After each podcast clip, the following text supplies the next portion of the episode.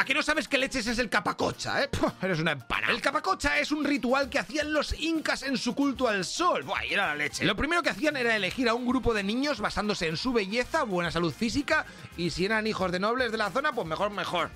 Después los mandaban lejos de su familia por todo el país, ahí desperdigados. Y cuando llegaba el momento oportuno se les mandaba a traer de vuelta y venían de todas las partes del imperio en procesión, eh, acompañados por las élites políticas y religiosas de la zona en la que estaban. Ok, una vez que se pegaban todo el pateo y llegaban a Cuzco, lo llevaban a un cerro sagrado donde se hacía ya la selección final. Esto es factor X, ¿eh?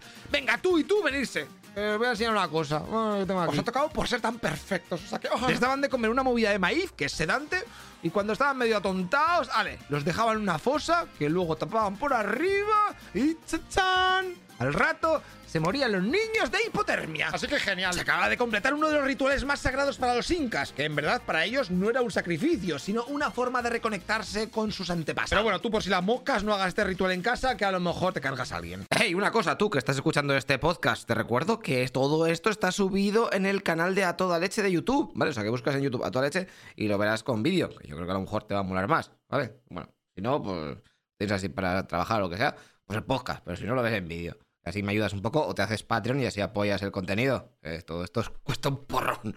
Venga, tío, te vemos en el siguiente capítulo. Hasta luego, loco Pixas.